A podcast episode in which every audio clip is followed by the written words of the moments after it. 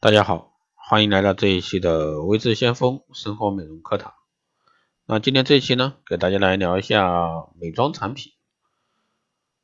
那很多饮品类的美妆产品呢，都会标明自己有增加肌肤胶原蛋白的功效，但其实明确来说，胶原蛋白外用比内服效果呢更显著。通过外用呢，可以帮助肌肤补充必要的胶原蛋白，促进维持肌肤弹性并强化保湿。但如果说内服胶原蛋白会被吸收分解成氨基酸之后呢，再重新重组，肌肤最后呢可以得到的其实很少。所以呢，下次在买饮品类美妆产品时呢，一定要再三考虑清楚。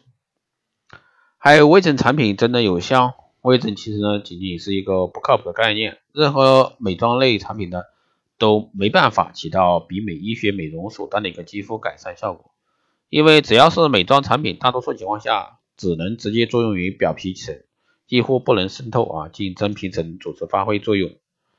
还有，只要含有维他命 C 就能美白吗？那维他命 C 呢是一种强大的抗氧化成分，能够帮助延缓肌肤老化，同时呢淡化斑点，改善肤色暗沉。但是维他命 C 发挥作用的主重要前提是以油溶性的形态存在，而一般的水溶性 C 是无法融进到肌肤里面的。康州产品呢，最令人心动的宣传话术莫过于瞬间隐退瑕疵、淡化肌肤温度、隐性毛孔。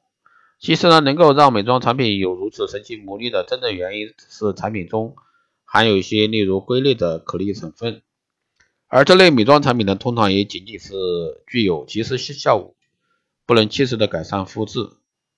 啊，排毒呢，说白了是一个不折不扣的伪概念。肌肤中所谓的毒素啊，一般是指氧化皮脂、自由基或者说黑色素。任何宣称具有排毒功效的美妆产品，一般都是通过常规的美容成分来抵抗抗氧化啊，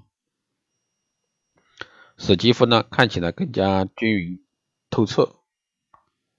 保湿的核心是在令细胞建制莹润的同时，强化角这个脂质的屏障。而透明质酸只是一种理想的水分吸收剂。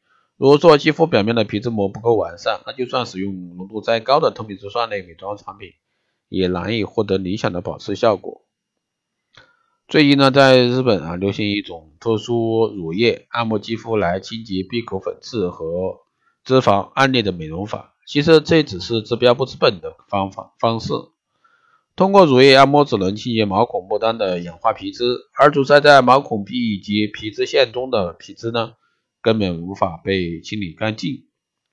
细胞级护理概念呢，在很早之前就已经产生，其中令人感觉高大上的莫过于干细胞抗老。但作为品瘦身精的美容概念，所谓的细胞级护理通常也只是依靠一些渗透性优异的强抗氧化成分来保持细胞的新鲜度，并不能真正改善细胞形态。从而呢，让肌肤快速回春。好的，各位，以上呢就是这一期节目内容，谢谢大家收听。如果说你有任何问题，欢迎在后台加微信二八二四七八六七幺三，备注电台听众，可以快速通过。好的，以上就是这期节目内容，我们下期再见。